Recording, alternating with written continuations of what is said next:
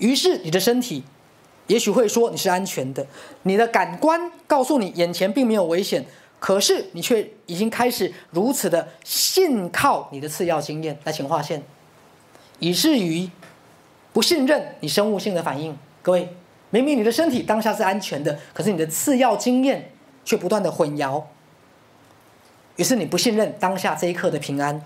可是因为人类伟大的想象禀赋，来伟大的想象禀赋，请划线。那警报不止入侵了一个安全当下这一刻，也继持续的骚扰到下一刻跟更下一刻。我们把所有的烦恼、担心投射到了未来，听懂了吗？而被无止境的投射到未来去，不论到什么程度，或用任何的方式，每个人因此被剥夺了他的身体。他个人目前有能力做有意义、有目的的行动的信心，来，请划线。好，各位，好，仔细听哦。我们刚讲，因为我们的想象力把当下的烦恼投射到明天、后天，于是整个当下的平安都不见了。于是我们主要经验跟次要经验完全混淆了，有没有？于是我们的身体，哈，被剥夺了。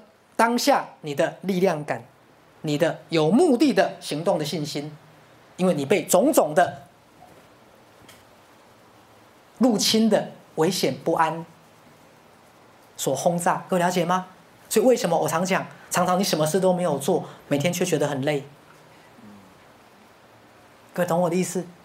为什么你越来越难感觉到当下的平安跟喜乐？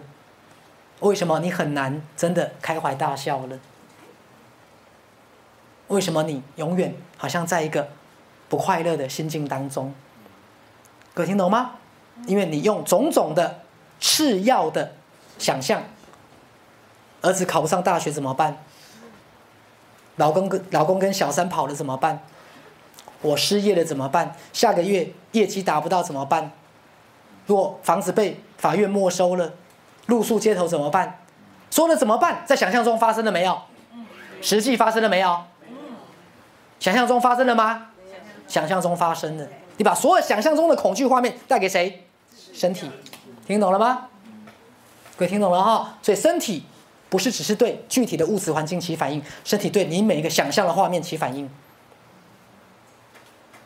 各位，所以身体在具有伟大的神性跟佛性，嘛堪比，听懂了吗？所以为什么徐师常讲身体有伟大的自我疗愈力？身体是全宇宙最高智慧的结晶，但是你们却常跟我说，那为什么会生病？因为身体没有病，有病的是谁？你有病了。各位听懂了吗？因为身体要应付有意识的心智，所以我给他的什么？恐惧、烦恼、担心、危险、不安，包括已经发生的、过去的，跟未来有可能继续发生的，明白吗？